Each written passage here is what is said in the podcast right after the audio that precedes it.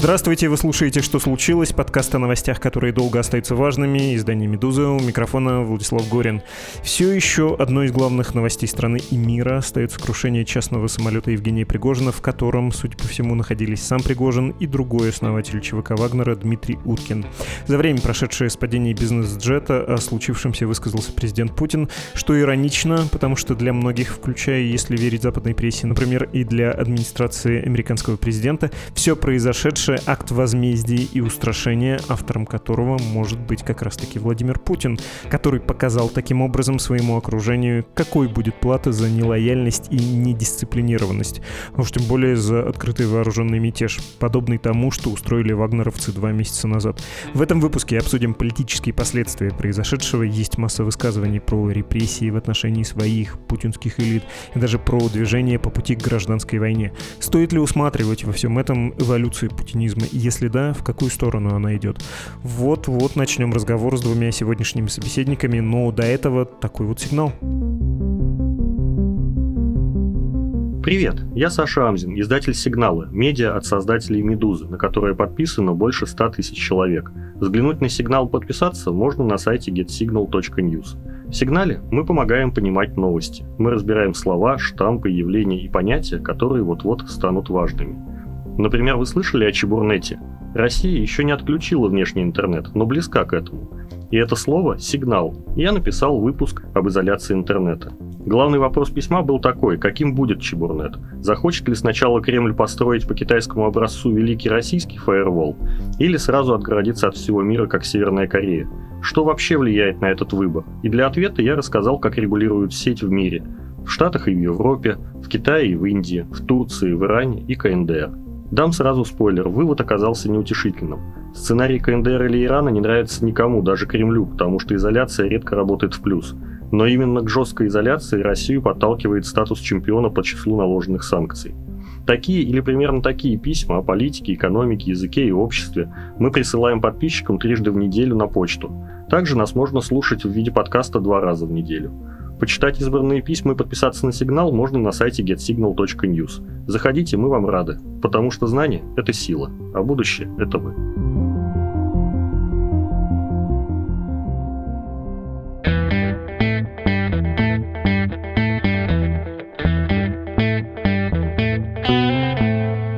Здесь Петр Козлов, политический репортер The Moscow Times, и Михаил Комин, политолог, приглашенный исследователь Европейского совета по международным делам. Петр, привет. Привет. Михаил, приветствую. Да, здрасте, здрасте. Мы раскланялись. Слушатель, я надеюсь, запомнил вас по голосам. Можно приступать. И спасибо, что вы здесь, потому что понимаю, сколько вам приходится нынче говорить про Пригожина. Сам умом осознаю, что вроде надо обсудить, хотя душой чувствую, ну сколько уже можно. Но вот какой вопрос кажется принципиальным, важным и таким, который позволяет сердце заглушить эм, и разум победить. О политических последствиях того, что мы наблюдали с гибелью бизнес-джета, нужно обсудить, каким образом путинская система власти власти изменилась, если вы считаете, что произошедшее говорит о ее переменах, о появлении некого нового качества. Первый вопрос. Петр, я хотел бы, чтобы ты на него ответил. Что там путинские элиты, правящий класс, включая силовой? Для них э, то, что случилось с бизнес-джетом Евгения Пригожина, это знак чего? Ну, а смотри, надо понимать, да, что отечественные элиты, как принято их называть, это все-таки такой круг, который довольно считается закрытым, и они не супер стремятся как-то выражать свои эмоции, свои чувства. Поэтому если мы обратим внимание на то, была ли какая-то публичная реакция с момента крушения джета в котором, насколько я понимаю, до сих пор предположительно находился Пригожин, потому что подтверждений достоверных нет, кроме заявлений чиновников, политиков. В общем, это вызвало достаточно большой шок, и довольно долго мы ждали вообще какой-либо публичной реакции на это. По большому счету, реакция, мне кажется, началась, вот если мы говорим действительно о каких-то публичных лицах, она началась скорее уже после того, как э, свое заявление сделал президент Путин, а это произошло практически спустя сутки. То есть было видно, что к этому были не готовы да никто, ни политики, ни чиновники, ни даже российские государственные официальные СМИ, которые первое время достаточно скупо освещали ситуацию. То есть э, по телевидению были какие-то короткие довольно сообщения о том, что вот произошло, но каких-то действительно больших выступлений на тему не было. Вот. Позднее уже, как мы помним, вчера появилось даже выступление Рамзана Кадырова, И тоже вот интересно, какой тон выбрали чиновники в своих выступлениях. Но мне кажется, этот тон был задан как раз речью президента Путина. Тон состоит в том, чтобы несколько уходить от личности Евгения Пригожина, но подчеркивать вклад в дело борьбы с неонацистским режимом в Украине, и последние слова надо писать в кавычках, потому что это пропагандистские штампы. Ты это имеешь в виду? С одной стороны так, с другой стороны, например, в том же заявлении президента Путина или же в заявлении Рамзана Кадырова, которое я только что упоминал, все-таки, мне кажется, что довольно неожиданно да, мы слышим о том, что Пригожин сыграл большую роль, о том, что он проделал такую важную работу для страны. Почему это удивительно? Потому что за два месяца до этого, когда был этот неудавшийся его мятеж, президент Путин четко в обращении к нации, то есть в обращении из своей резиденции, насколько я помню, по телевизионным каналам заявил, что Пригожин, по сути, предатель. Как считается, это максимум, что президент публично мог сказать, и самое страшное, в чем он мог его обвинить. А вот после, соответственно, его гибели мы видим, что, оказывается, он заслуженный человек. Вот, это удивительный тон, я имею в виду. Ну и потом Путин отделял Пригожина даже от вагнеровцев. Говорил, ну вот мы когда встречались в Кремле, Евгений не видел, что парни кивают, когда я им там говорю, что нужно с этим заканчивать, э, что нужно подписывать контракты с Минобороны. И он-то выступил наоборот против, как бы такой отрезанный во всех смыслах был э, ломоть. Михаил, кажется тебе важным вот э, это символическое действие Владимира Путина, когда он, весь мир вообще, кажется, все думают на него самого, что он устроил это покушение, это убийство, если мы считаем, что Пригожин действительно погиб, э, ну и не раскланиваемся, да, с этими еще окончательными заявлениями и утверждениями официальных органов, что вот э, выступление Путина было важным, что он как бы немножко нормализовал систему и пытался снять, что ли, этот шок. Мне кажется, что да, он пытался снять шок, но он пытался это как сделать? Он пытался отмежеваться от идеи того, что это он ликвидировал Пригожина, да, то, что он отдал приказ или имел к этому отношение. Весь его вчерашний спич, он был более-менее построен на том, что ну вот что-то произошло, следствие разберется, но важно, что Пригожин и для Путина, и для такого общего дела, в том, каким образом Путин понимает это общее дело государственное, да, был важным элементом, и его не за что, в общем, было убивать в этой системе. Кажется, что эти две минуты, они были прежде всего нужны для того, чтобы произвести такое впечатление, хотя, конечно, мне кажется, как у населения, так и у российских элит, но, может быть, Петр в этом смысле больше знает, нет никакой иллюзии, что Владимир Путин не имеет отношения к ликвидации Пригожина и к вот сбитию этого бизнес-джета. Ну, когда говорится, что я не имею к этому отношения, между строк надо читать, что я так больше не буду делать, или нет, я это сделал, буду вам в глаза это говорить, и вы знаете, я это сделал, и повторю с теми, кто вытворяет такие фортели, как Евгений Пригожин себе позволил.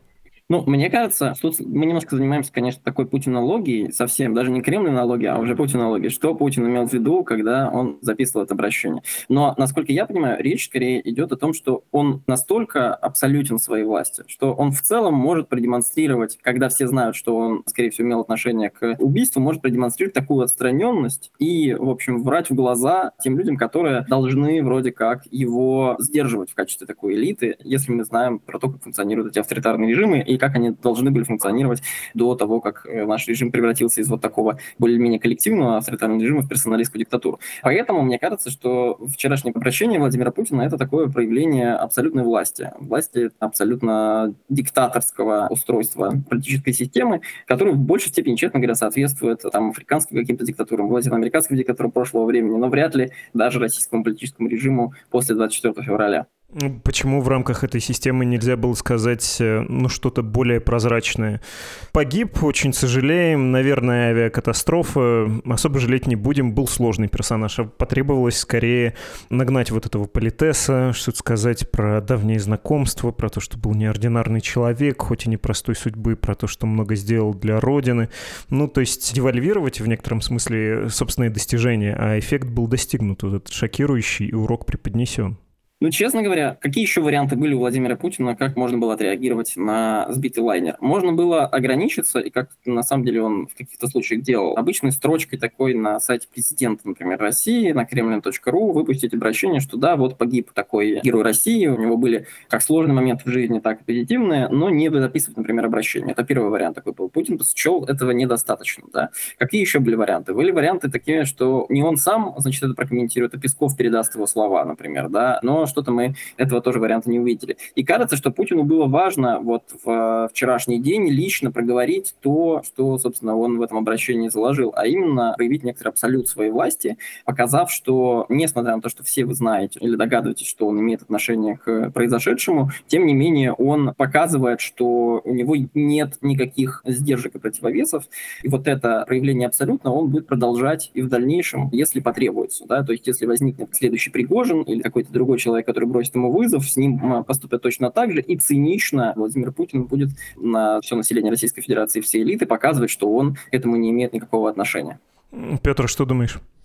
На самом деле, вот я согласен с Михаилом в том, что обращает на себя внимание личные выступления президента, хотя, мне кажется, все-таки сделано оно было, насколько я помню, не в виде обращения, да, а в виде как бы, ну, задали вопрос, вот он на него ответил, да, поскольку как бы всех это беспокоит.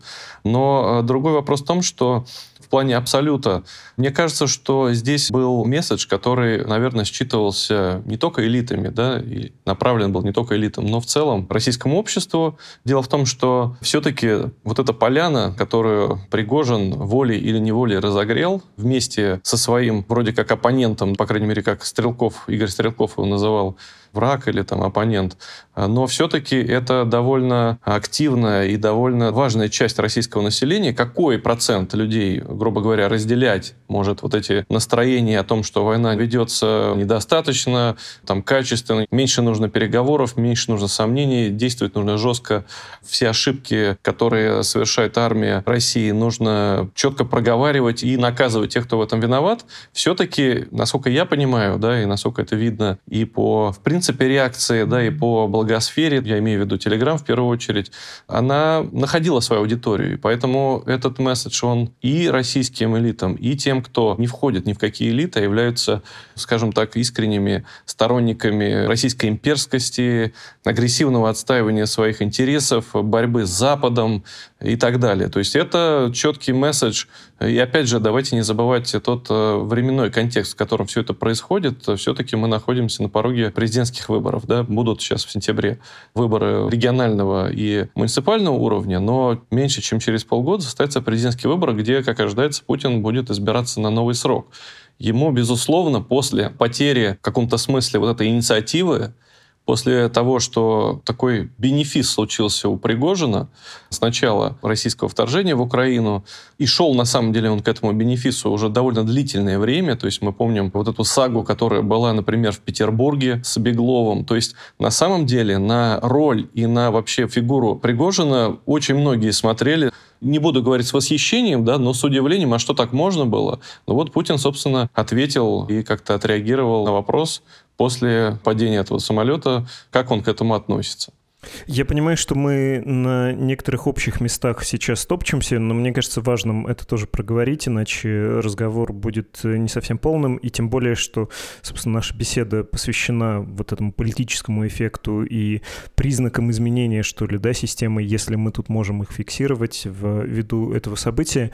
Такой же, возможно, из разряда общих мест вопрос. А Все случившееся, если мы живем в реальности, что убийство Пригожина очень похоже или прямо было показательным. В общем, кровавым шоу в ответ на шоу, которое в свое время устроил Евгений Пригожин, демонстративное неподчинение, восстание, мятеж вооруженный.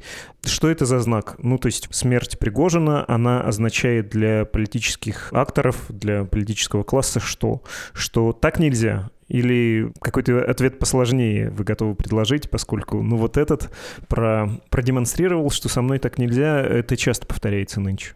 Для того, чтобы ответить на этот вопрос, это на самом деле вопрос про более долгосрочные последствия всей этой эпопеи последних двух месяцев Пригожина. Надо посмотреть, от какой базы мы отталкиваемся.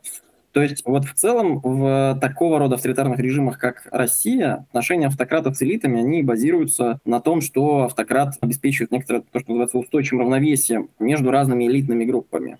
За счет чего он обеспечивает это устойчивое равновесие, предполагается тогда, за счет того, что он выступает, с одной стороны, гарантом соблюдения некоторых таких правил или неформальных договоренностей. С другой стороны, он выступает арбитром во внутренних конфликтах между разными элитными группами. С третьей стороны, он выступает таким конечным распределителем разных потоков рент, вот этих бюджетных потоков, или там просто очень жирных таких мест, на которые элита может засесть.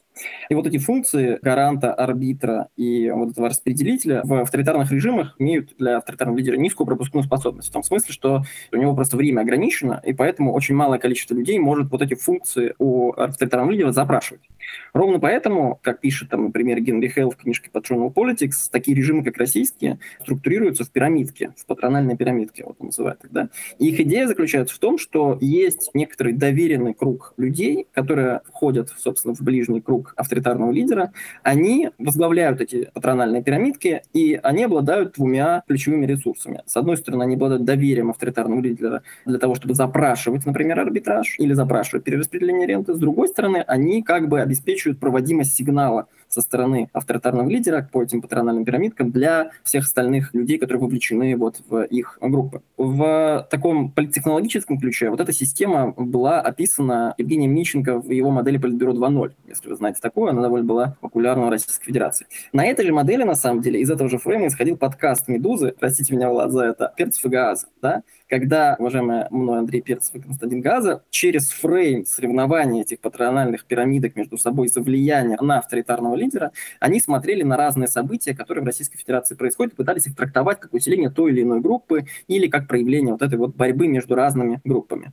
Но и подкаст закончился после 24 февраля, и в целом вот эта вот система, которая подразумевала под собой некоторое коллективное, на самом деле, коллективное управление внутри авторитарного режима, да, она показала, что эта система больше не работает. В том смысле, что решение о том, что нужно начать войну с Украиной, Путин принял без оглядки на большинство элит, потому что элиты пострадали от него. И как бы тем самым он показал, что вот эту функцию гаранта соблюдения некоторых неформальных правил и договоренностей, она перестала им выполняться. Она перестала им выполняться в коллективном смысле, да, в смысле такого человека, которого можно сдержать каким-то окружением из этих патрональных пирамидок состоящих. А она перешла в функцию выполнения диктатуры. В том смысле, что авторитарный режим, он превратился в персоналистскую диктатуру, потому что теперь только один человек является источником этих правил и договоренностей. Вот. Если через эту же логику посмотреть на то, что произошло с Пригожиным за последние полгода, то Пригожин на самом деле это человек, который пытался запросить у Владимира Путина исполнение второго функции функция арбитра. Почему? Потому что у него был конфликт с Минобороны, он выполнял какую-то дополнительную задачу лично для президента и всякое такое. И в момент того, когда Минобороны решила подчинить структуру Вагнера, вот этот указ издав о том, что все добровольцы должны подписать контракты с Минобороны, он решил этому не подчиняться и пошел маршем на Москву. Тем самым, на самом деле, заперосив этот арбитраж у Владимира Путина. Владимир Путин, устранившись, видимо, от процедуры этого арбитража до этого, ему пришлось в спешном порядке эту функцию включать. И мы видим, что какие-то договоренности с Пригожиным Пригожиным были, видимо, достигнуты там при протекции или не при протекции Лукашенко, мы не знаем. Но важно, что иллюзия того, что Владимир Путин осуществил функцию арбитража, она сформировалась на эти два месяца. Но она все-таки была иллюзией, потому что Пригожин путешествовал в Россию, вместо того, чтобы уехать в Беларусь, появлялся там, значит, на этих всех форумах бесконечных, Россия, Африка и прочих. Вроде как вел какие-то дела в России и пытался в целом саботировать указания добровольцам Вагнера подписать контракт с Минобороны. И Владимир Путин поставил вот в этом споре такую жирную точку. И что это означает для будущего того, каким образом могут выглядеть отношения между авторитарным лидером и политической элитой. И это сигнал, мне кажется, элиты в этом смысле. Это означает, что теперь Владимир Путин так же, как решением о начале войны, он поставил себя над понятной системой правил, которая до этого существовала. Ну, потому что нельзя было до этого просто уничтожить одного из представителей элитной группы. Такого не осуществлялось. С Михаилом Ходорковским мы знаем, как поступили, да, с какими-то другими представителями, с которыми был конфликт у Владимира Путина в начале 2000-х годов, мы знаем, как поступили. И в основном их судьба ожидалась в том, что их задавит как бы легалистская система российская, такими репрессиями. И вроде как именно этого и ожидали от Владимира Путина все остальные игроки. Теперь же они знают, что в результате того, что Владимир Путин полностью смел со стола все предыдущие неформальные договоренности, которые существовали между ними и этими элитами, вот эти новые договоренности, единственным источником этих договоренностей и решений является Владимир Путин. И это более-менее означает для элиты две вещи. Первая вещь, что степень непредсказуемости российского политического режима возросла после этого убийства, если не в большей степени, то, по крайней мере, настолько же, насколько она возросла после 24 февраля. И эта неопределенность довольно сильно подрывает то, каким образом элиты будут функционировать. А во-вторых, для части каких-то военных и силовых элит это показало, что даже если дано было какое-то слово Владимиром Путиным Пригожину о том, что у него, в общем, не тронут, и он соблюдет какие-то гарантии, и что-то с ним не случится плохого, да, в результате того, что он остановил этот мятеж, военные элиты и силовики получили ясный сигнал, что на полдороги им лучше не останавливаться в следующий раз. И поэтому, если вы затеяли такой мятеж, даже если вам гарантировал потом президент, что у вас все вроде будет в порядке, на самом деле то, что ему взбредет в голову в качестве такого источника абсолютной власти, то с вами и случится, и вам лучше не останавливать этот мятеж на полпути, а довести до конца.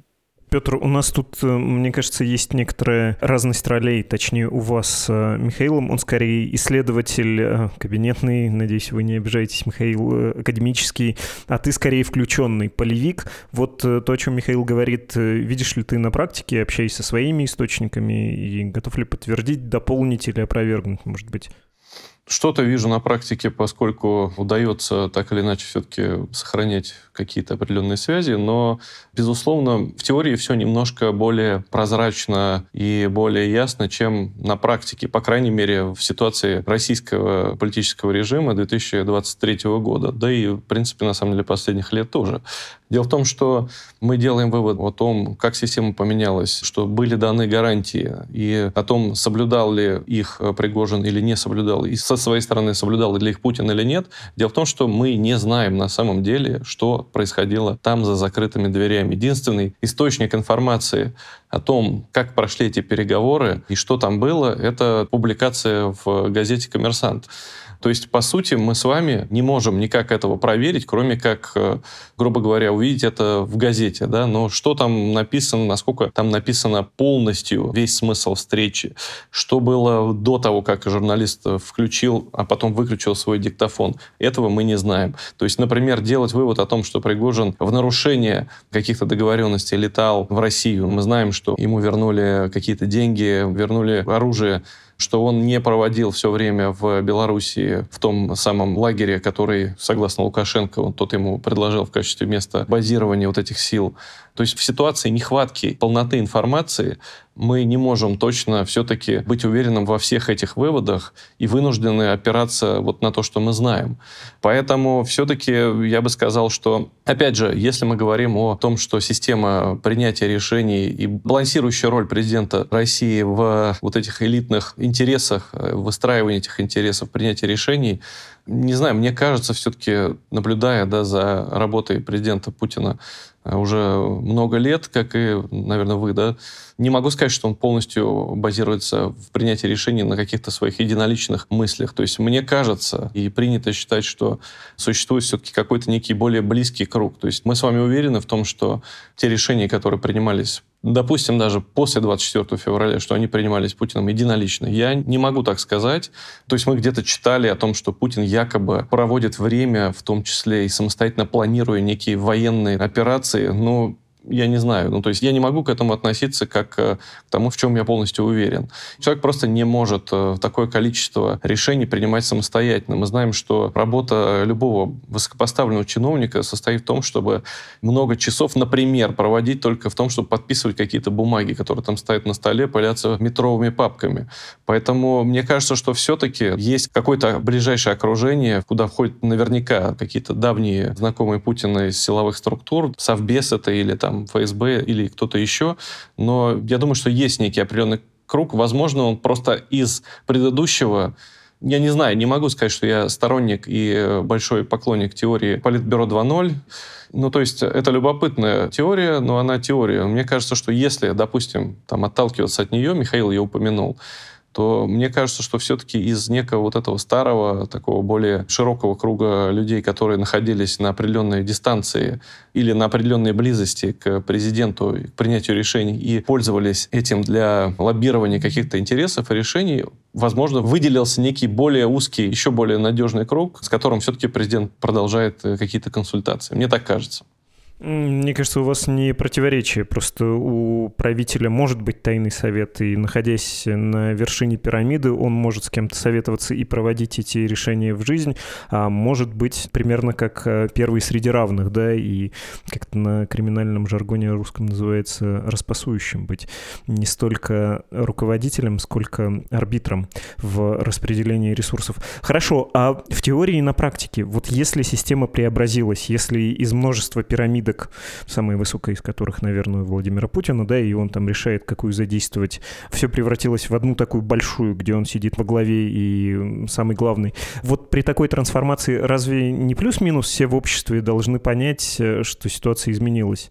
Ну, то есть, если у нас есть в этом сомнение и какая-то дискуссия, произошло это преображение или нет, это разве не показатель того, что, видимо, не произошло? В сталинские времена, наверное, никто не сомневался, кто тут самый главный. А если мы терзаемся вопросами, Путин все-таки самый-самый главный или просто главный, тут э, есть некоторый простор для сомнений. Михаил, развеете? Ну, мне кажется, что инструментарии просто со времен Сталина некоторым образом изменились у диктаторов. Вот, значит, книжка, которая у Гурьева и Трейзмана вышла, про спин dictatorship, да, их идея заключается в том, что инструментарий современного диктатора, он состоит из большего количества инструментов, чем просто репрессии. И пока Владимир Путин не начал устраивать какие-то показательные расправы над большим количеством людей, не только над Пригожиным, над большим количеством людей, нам сложно будет назвать его абсолютным диктатором, таким же, как был Сталин, или там, не знаю, как был Пол Пот в Камбодже, или еще еще какие-то другие, в общем, люди, которые мы называем проявлением абсолютной диктатуры. Но мне кажется, что сейчас, за последние полтора года, конечно, степень коллективности внутри российского политического режима, она сильно снизилась. Возможно, она начала снижаться еще и до 24 февраля, и мы знаем, что эти рассуждения были, что Владимир Путин замкнулся в себе во время пандемии, это сильно повлияло, что с ним стало сложнее увидеться, и, в общем, его изоляция особенно погрузила в его размышления об исторической миссии его для России, но мы видим, что из 24 февраля те решения, которые он принимает, он принимает, как минимум, не с оглядкой на какие-то бизнес-интересы своего, в том числе ближайшего окружения, как, например, там, Чемиза, Вартенберга, Ковальчуков, или довольно большого, в общем, количества людей, которых до этого принято было считать теми людьми, которые сидят на вершинах этих а, патрональных пирамидок. Конечно, наверное, сейчас Петр прав в этом смысле, что его ближний круг состоит в большей степени из представителей силовых структур, да.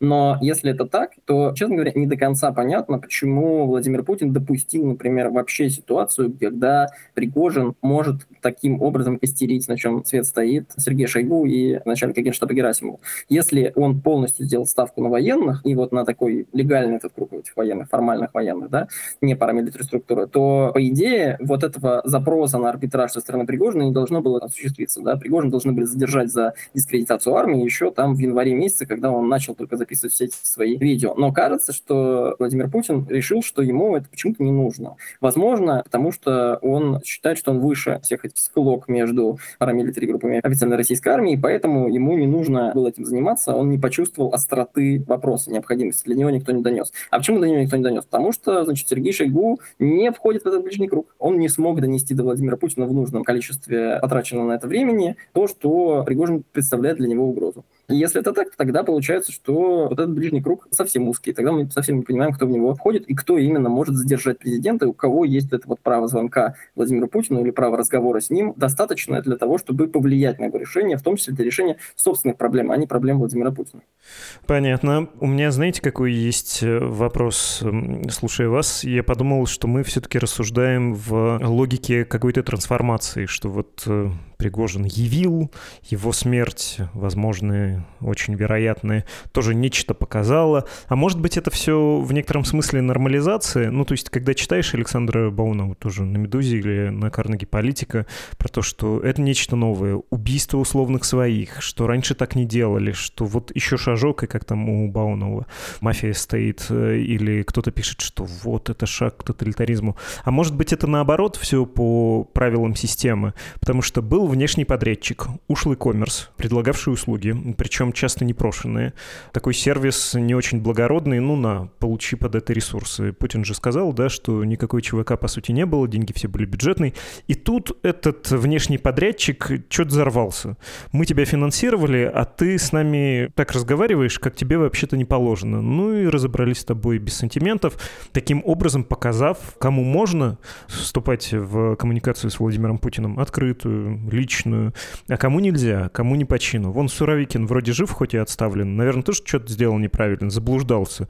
Но не убит. А Пригожин, он в какой-то мере и не был своим, поэтому на него не распространяются правила, которые распространяются на других участников этой системы. Система просто себя защитила от вторжения вот этого провиню, нет? Ну, мне кажется, что, Влад, если бы система не трансформировалась, то все-таки Пригожина бы посадили после мятежа уголовное дело было заведено, система начала реагировать уж после отмашки или без отмашки Владимира Путина так, как она должна была реагировать с точки зрения того, как функционировали эти правила до 24 февраля или до мятежа. И вот эти все уголовные дела, которые могли быть заведены против Пригожина за растрату госсредств, они бы означали, что, наверное, ничего сильно не поменялось, и по-прежнему как бы показательно и ритуально убивать людей уровня Пригожина не нужно. Но поскольку это произошло, кажется, что вообще нет ощущения у нас, что система функционирует на прежних правилах. Вот это событие убийства, оно показывает, что эти правила как-то поменялись. И источником этих правил и принятием решения о том, кого нужно ликвидировать, а кого нужно посадить, является только Владимир Путин. Мне кажется, что нам стоит понимать, да, и не забывать о, о том, что вот эта вся система, которую мы пытаемся изучать, и ее состояние и динамика, она оказалась в довольно серьезном кризисе после вторжения в Украину. И в этой связи, когда российская армия по, по всей видимости, изначальному плану не смогла выполнить ту задачу, которую ей ставили, система оказалась довольно в таком чувствительном положении, в кризисе, скорее всего. И в этой связи на помощь был брошен, приглашен и привлечен Пригожин, который на самом деле в какой-то момент сыграл достаточно серьезную роль для того, чтобы как-то стабилизировать этот фронт. И многие эксперты из сферы политических наук и люди, которые следят за какими-то силовыми структурами, говорят о том, что все-таки он сыграл действительно серьезную роль. В этом смысле, получив какой-то дополнительный карт-бланш. То есть система признала, что Пригожин — это человек, который почему-то может себя так вести. По-видимому, она отдавала отчет о том, что он играет действительно важную роль. Я думаю, что сам Пригожин, на самом деле, в каком каком-то смысле попал в ловушку вот этой своей, в кавычках, успешности, да, когда он смог поставить своих бойцов на фронт во время вторжения, когда фронт этот формировался и там начинал сыпаться, российская армия отступала. И, соответственно, в каком-то смысле подумал, что ему тоже все можно. Ну, то есть здесь какое-то было взаимное движение. То есть он оказался в нужном месте в нужное время, его за это отблагодарили, дали дополнительные какие-то полномочия, дополнительные возможности. И в этом смысле Пригожин подумал, что ему позволено больше, чем другим. И с другой стороны, судя по всему, как мне кажется, опять же, армия и Сергей Шойгу, министр обороны, вместе с э, Герасимовым, возможно, в тот же самый момент да, оказались э, в какой-то немилости. Об этом писали, кстати говоря, журналисты после э, того, как весенняя вот эта фаза не удалась. И я помню, даже были публикации, что якобы то ли под арестом Шойгу на какое-то время выпадал из э, фокуса общественного внимания.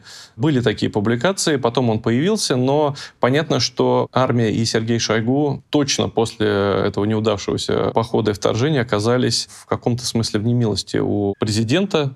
Я думаю, что это могло как раз вот дисбалансировать вот эту систему, которая существовала. То есть, грубо говоря, если вторжение прошло по тому сценарию, который планировался, я думаю, что такого взлета Пригожина и всех остальных событий, которые с ним связаны, бы не произошло, несмотря на то, что он действительно играл важную роль и в Африке, и в Сирии, и так далее.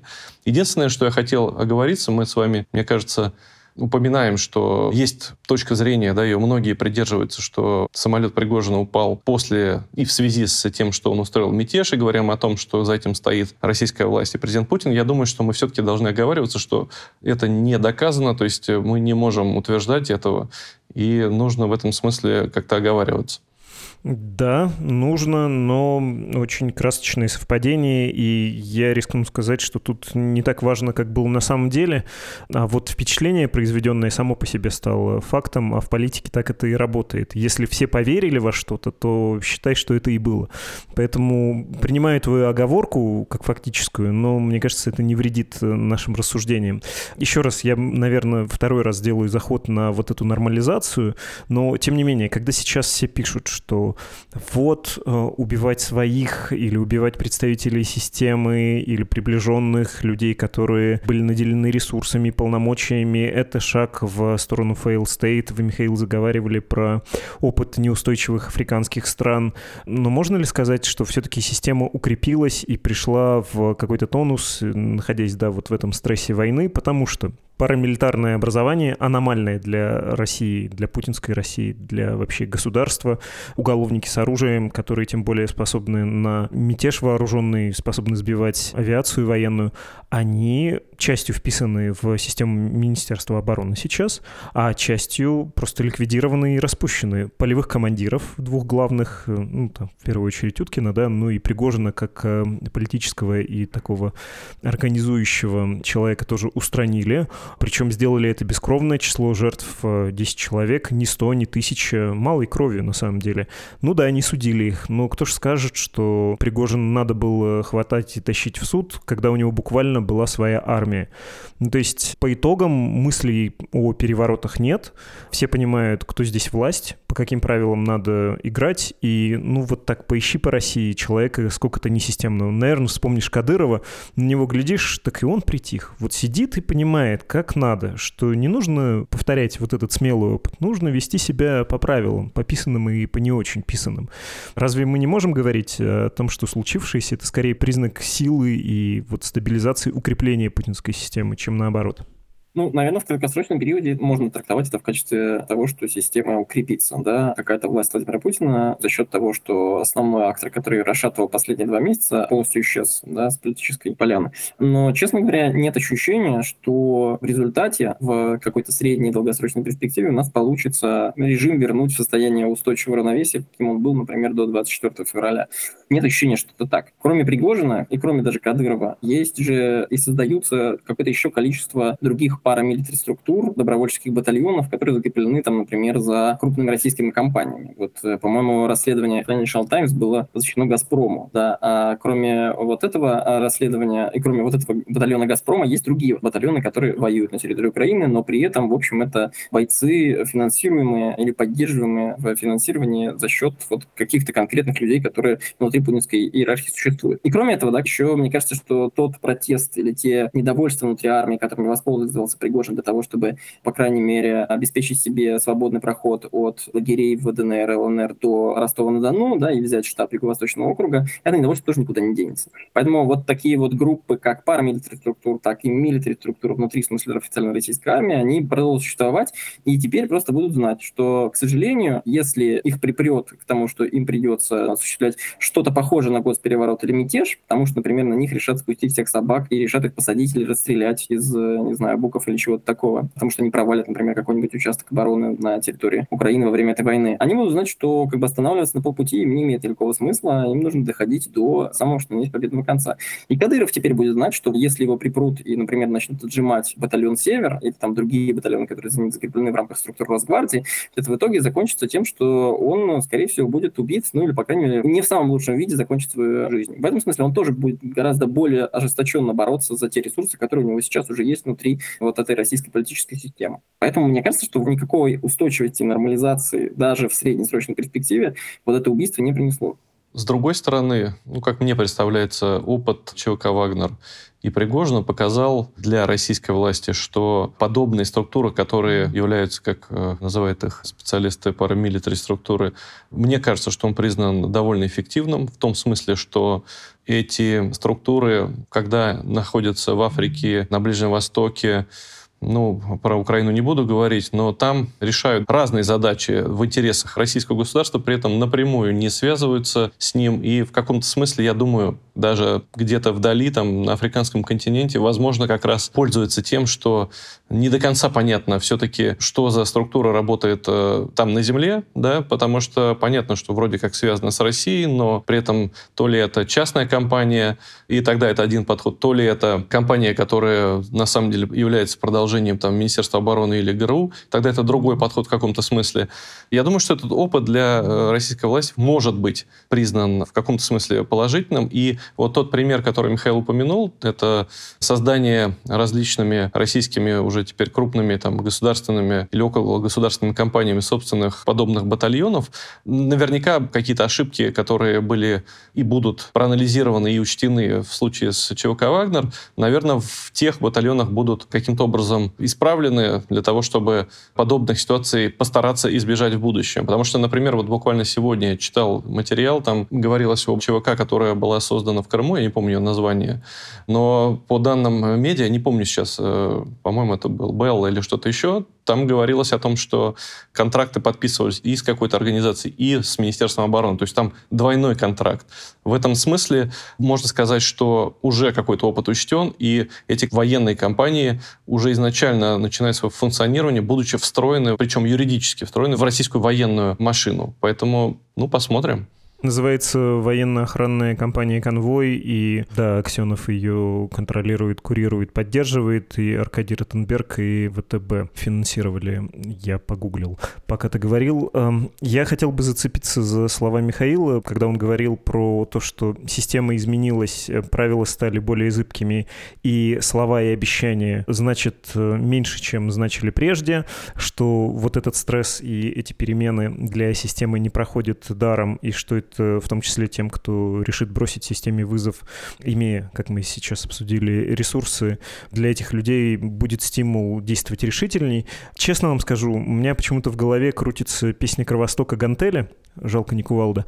Там, если помните, криминальная бригада и лирический герой, главный отморозок в этой бригаде, вдруг начинает безжалостно убивать подельников одного за другим, той самой гантелей. И таким странным образом я хотел бы с вами поговорить про Владимира Путина и про то, как э, случай Пригожина обнажил, что ли, отношение к Владимиру Путину. Ну, то есть, очевидно, надо начинать с войны, может быть, чуть раньше, но насколько его фигура первого лица токсична для этой системы, насколько система хотела бы вернуться в более комфортное и более устойчивое для себя состояние вот такой большей коллективности, что ли.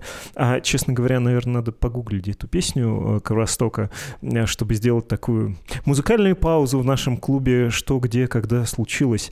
Но там, если помните, были строчки про то, что вот ты сейчас начинаешь всех убивать, ты чего, мол, напал на такого-то нашего братка? Он же свой. Какой нахрен свой? Отвечает лирический герой. Нет никаких своих. У меня свой кул, своя паранойя, и я когда захочу, тогда и буду всех вокруг крошить. Ну, то есть воспринимают ли люди в правящем классе Владимира Путина уже как э, очень проблемного персонажа? То есть вот это чувство, что главный герой на своей паранойи всех нас э, крошит, и надо у него гантелю отобрать или противопоставить его гантели свою кувалду, оно насколько созрело, созревает ли оно или нет для них существование с Владимиром Путиным в его тени все еще комфортней?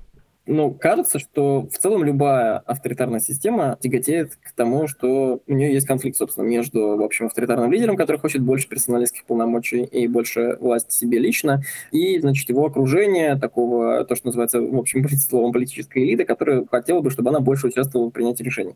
И, конечно, мне кажется, что и 24 февраля, и, значит, вот ситуация с Пригожиным, она показала, что действующий политический класс должен очень сильно хотеть вернуться в свои лучшие годы. В 23 3 февраля 2022 года. Да? В этом смысле для них очень много чего поменялось, для большого количества этого политического класса, прежде всего чиновников, э, людей, которые возглавляют госкорпорации, а в целом, по-моему, для всех. Я, честно говоря, даже не понимаю до конца, рад ли Шойгу, что война началась и складывается таким образом. Или он бы хотел вернуться в 23 февраля и, в общем, не повести войска на Киев. В этом смысле, мне кажется, что, конечно, для них Владимир Путин по-прежнему выступает таким тактичным активом, но тактичным активом, от которого не избавиться, понимаете? История такая, что как будет выглядеть система, когда Путин завтра не будет, да, в смысле, а что с ней случится. Вот э, может прийти к власти Пригожин, который, например, там каких-нибудь людей из правительства, типа там Мишустина, Биулина или Силуанова полностью зачистит, ну, потому что он не считает, что экономика российская должна управляться так, как она управляется сейчас, она должна управляться более решительно и переходить на военные рельсы, да, или там, значит, с какими-то другими своими оппонентами, в том числе из Министерства обороны, расправиться еще более кроваво, чем с вот этими представителями государственного сектора. Поэтому они держатся за Владимира Путина, который, с одной стороны, токсичный для них актив, а с другой стороны, он человек, который не позволяет с точки зрения какой-то части политического класса наверняка скатиться в полную анархию, борьбу всех против всех и развал России, если они этого развала всерьез боятся. Петр, я хотел бы, чтобы ты тоже ответил на этот э, вопрос, но я, честно, не отказал себе в кринжовом удовольствии, нагуглил цитату. И представляете не меня, представляете Владимира Путина, как он это зачитывает. И еще раз, если у вас сейчас мурашки пойдут от кринжа по коже, я прошу прощения. Итак, Владимир Путин в моих мечтах исполняет песню «Кровосток и гантели». Ты скажешь, что я, простите, буду заменять мат на эфемизмы, стуканулся в конец, сучился и офигел, что по ерунде гасить своих галимый, блин, беспредел, что иногда стоит включать голову, выключать паранойю и быть типа кул, и что в седьмом году люди договариваются, а не вырезают сходу аул. Ты меня убедил, я включаю голову и ломаю ей тебе нос. Как же ты задолбал своей правильностью, ботан, членосос. Я на вещи смотрю совсем иначе, скучный мудила. Я не выключаю паранойю и не отпускаю удила. Я считаю, что в этом и есть мой кул. Понятно тебе? В седьмом году я веду себя так, как мне приятно. А Владимир Путин стал вот этим вот э, отчаянным лирическим героем, с которым подельники хотели бы разобраться, как ты считаешь, Петр, и есть ли у них э, сила и желание отобрать у него гантелю? Наверное, с э, лирическим героем песни «Кровосток» сравнивать не буду. Все-таки он более откровенен, чем э, российские элиты с нами. Что касается самого президента и его роли, безусловно, мы понимаем, что если мы говорим о какой-то такой экономической элите, да, люди, которые представляют капитал или некие вот еще остатки какой-то либеральной команды, безусловно, они всегда были и остаются наверняка противниками этой политики, которая сегодня э, проводится российским государством э, в лице Владимира Путина. Другой вопрос в том, что, во-первых, они не могут на это повлиять, и очевидно, да, что даже военизированная группа, яркий пример, который это Пригожин с ЧВК, все-таки не справилась с этой задачей, несмотря на то, что первый там, день, да и вообще в целом такой осадок после этого мятежа был достаточно тяжелый. Вопрос в том, кто может сейчас повлиять на президента, и стоит ли вообще вообще об этом думать. То есть я думаю, что даже обсуждать такие вопросы сейчас в российской элите люди стараются либо шепотом, либо вообще сами с собой, потому что ситуация дошла до такого предела, что, грубо говоря, я не удивлюсь, что вот история с тем, что пропал, например, генерал Суровикин, да, который, как мы выяснили, спустя два месяца теперь э, вроде как остался без своей прежней работы, непонятно, где он сейчас будет, и непонятно, что с ним было вообще и что с ним происходит сейчас. Ну, то есть сейчас э, на самом деле ситуация такая, что многие чувствуют себя в большой опасности, и в каком-то смысле ситуация сейчас каждый сам за себя. Поэтому, поскольку даже в мирное время внутри российской элиты всегда продолжалась довольно жесткая борьба, я бы сказал, то сейчас очевидно, что средства, которыми эта борьба проводится и будет проводиться, они уже пришли примерно к тому, что мы сейчас с вами наблюдаем последние дни. Поэтому, ну а что могут они сделать? Как раньше сейчас э, попроситься на прием к президенту, прийти со своей программой, со своей идеей, попытаться сказать, что нет, мы идем в неправильном направлении, сегодня это уже невозможно. То есть это сродни черной метки самому себе. Поэтому я думаю, что сейчас российская элита, если мы говорим про гражданскую элиту, да в целом, наверное, и силовая элита тоже, они могут только наблюдать за тем, куда это все выведет, и стараться сохранить себя на это время. То есть до того момента, пока не произойдет какая-то естественная или неестественная трансформация дальше. Или если они выживут за время этого пути.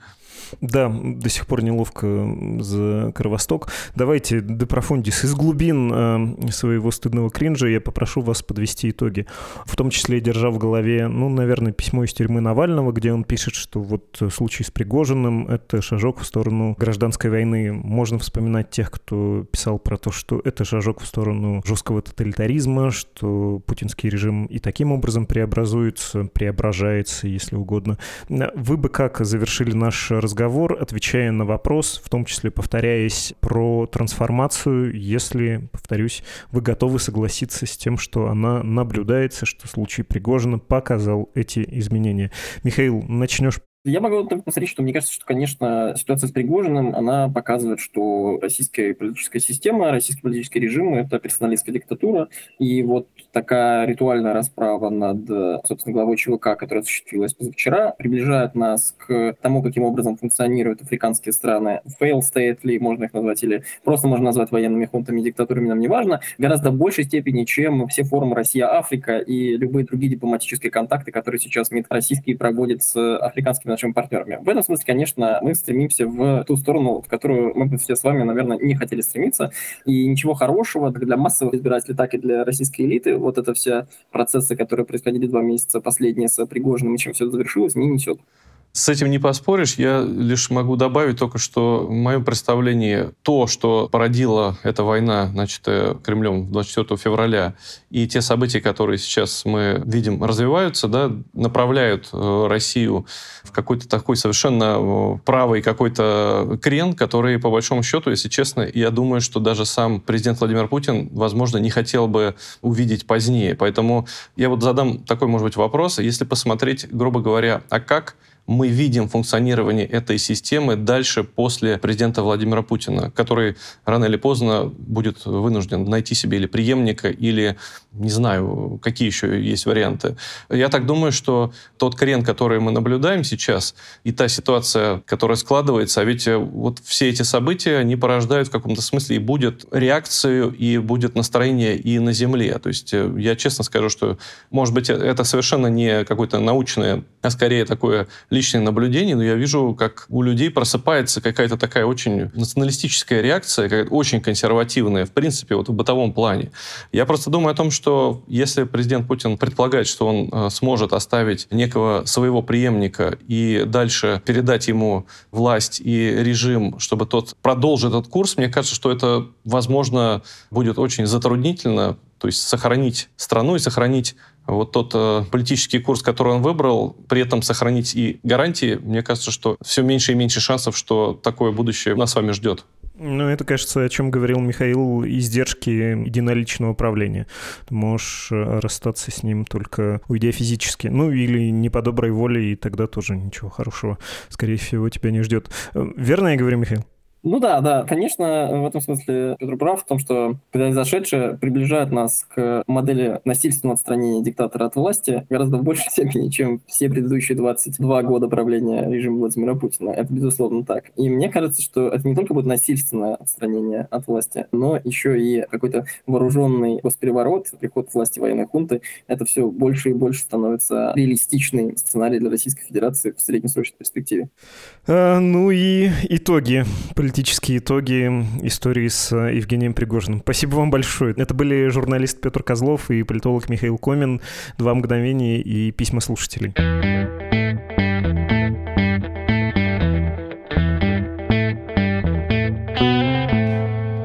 Открываю ящик подкаст собакамедуза.io без подписи про отношение к Путину в Центральной Азии, обобщение про возраст, мол, постарше люди за, помоложе против. Ну окей, спасибо за наблюдение. Кажется, если про это все говорить, надо копать глубже, иначе и слишком просто, и не очень любопытно. Нужны для этого исследования. Я, кажется, уже в одном из выпусков говорил, что да, посмотрим.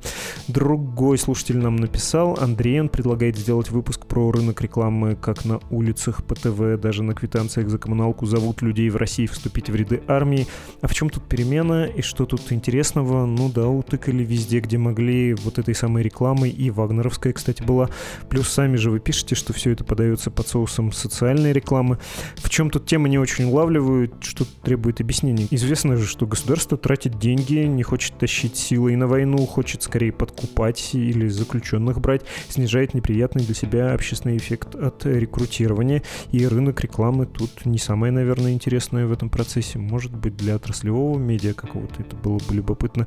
Не уверен, что для что случилось, Андрей. Еще в этом предлагаете списаться в мессенджере Фейсбука. Не надо. Вообще никому не советую списываться в мессенджере Фейсбука. Лучше WhatsApp, специальный чат Телеграма со сквозным шифрованием, сигнал. Не используйте Facebook ни для чего чувствительного, пожалуйста. Так, другое письмо, и простите, у меня какая-то кислая мина, да, сегодня. Это послание без подписи. Вы не прочли мое недавнее письмо. Надеюсь, не сочли его оскорбительным. Я с огромным уважением отношусь к команде вашего подкаста.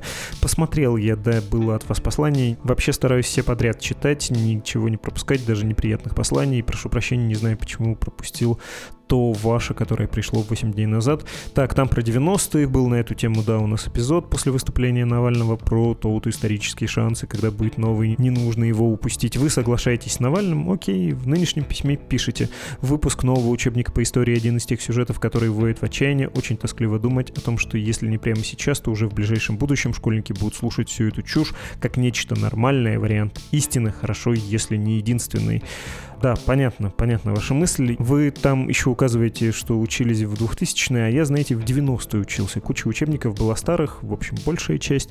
Знаю людей, которые учились в 80-е, еще при советской власти. Я бы не переживал за подрастающее поколение. Глупости они сами уж как-нибудь из себя произведут без помощи государственных учебников. Ну, а ум, ум тоже, сами знаете, как-то произведут. Думаю, идеология в школе не так уж может быть страшна. В конце концов, потому что учитель и школьный учебник источник — это уже далеко не авторитеты, далеко не единственные источники получения информации. Говорю вам как человеку, которого первая учительница истории в пятом классе так мощно задвинула телегу про величие Советского Союза, гениальность Ленина, что я аж на одну школьную четверть стал верным ленинцем. Но потом, как-то, знаете, отпустила, и это у меня еще смартфона в кармане не было, чтобы читать что угодно другое. Артем написал мне критику в адрес издания «Сигнал». Мне в адрес издания «Сигнал». Не по адресу, извините, Артем, честное слово, слову, нехорошо было бы, если бы я за них отвечал. Это дружественные нам медиа, мы их поддерживаем. Можете написать им непосредственно. Там умные, отличные журналисты работают. Уверен, внимательно прочитают ваше послание. И последнее на момент записи письмо в ящике от Екатерины. Недавно заметила, что у вас вышел юбилейный выпуск в приложении «Медузы». Было указано тысяча выпусков, сейчас уже тысяча третий, и мое поздравление не так актуально, но все же поздравляю. Эта цифра навела на мысль предложить сделать подкаст о подкасте, как все начиналось начиналось, как изменялось, немного внутренней кухни и прочее. Знаю, вы не любите самолюбование, но, может быть, вашим коллегам покажется это интересным, и они вас убедят сделать такой спецвыпуск. Тут, дорогая Екатерина, ошибка. Нам еще выпусков 100 до 1000, хотя нас и в редакции уже поздравили, и некоторые слушатели, слушательница Александра из Германии, например. Тут вот в чем дело. Что случилось? Сначала затевался как перезапуск еженедельного подкаста «Медузы», который назывался «Медуза в курсе».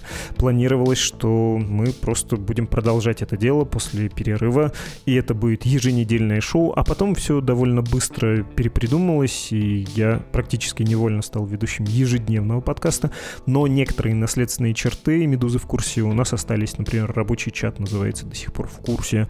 И к чему я все это говорю? Про тысячу выпусков. Фит на платформах тоже тот самый «Медузы в курсе». Мы стоим на плечах гигантов, наших коллег, которые делали тот подкаст. Плюс сюда еще примешивается субботний «Что случилось?», который потом превратился в отдельный подкаст под названием «Перцев и газы». Короче, точно не сказать сколько, но нам еще плыть и плыть до тысячи, хотя спасибо за поздравления. Вы говорили о подкасте про себя, ну, что-то нет, вообще как-то неловко. Если кто-то из коллег спросит, можем рассказать, а так рассказывать самим о себе же, самолюбоваться. Нет, вы правы, не очень я это люблю, не кажется мне это любопытным. И как-то жалко вас, что ли, слушателей еще в вашем письме из отзывов про предыдущие выпуски, выпуски про предстоящие выборы, ваш собеседник сказал суперфразу о том, что поход на выборы сейчас это единственная доступная форма протеста. Это прекрасный аргумент, чтобы сходить. Друзья, живущие в регионах, где будут выборы, сходите прямо в участок, проголосуйте. Ну окей, Екатерина, вот я транслировал ваш призыв. Вы предлагаете темы про те же выборы. Следим, следим. Будет интересно, сделаем еще. Про климат, да, отошли мы от такой повестки, но я вам рекомендую подписаться на дружественную рассылку Кит. Это одна из главных больших тем для них. Они регулярно пишут письма на эту тему. И про Максима Каца вы предлагаете поговорить. Его же недавно приговорили заочно к 8 годам колонии, да? И вам интересно услышать выпуск о нем или с ним, какие планы, какие эмоции вызвало сообщение о сроке, какие он видит для себя результаты многомесячной работы по подготовке выпусков. Как-то звали мы Максима Каца к себе, он отказался, не так давно были с ним интервью, парочку видел и текстом и видео, у Собчак, кажется, было видео если я ничего не путаю. Ну и рассказал там Максим Кат все, что хотел, так что скорее нет. Раз желающие поклонники могут обратиться к этим уже готовым свежим материалам. Все. К уикенду с чистой совестью я прочел все ваши письма, которые вижу на сей момент в ящике. Если вдруг хотите поделиться своими историями и идеями, подкаст собакамедуза.io, адрес прежний. Финансовая поддержка Медузы крайне желательна. Для этого прочтите текст «Как поддержать Медузу» по ссылке в описании. На сигнал подписывайтесь, тоже есть ссылка в описании. Это был подкаст о новостях, которые долго остаются важными. Он называется «Что случилось?». Чао. Чао.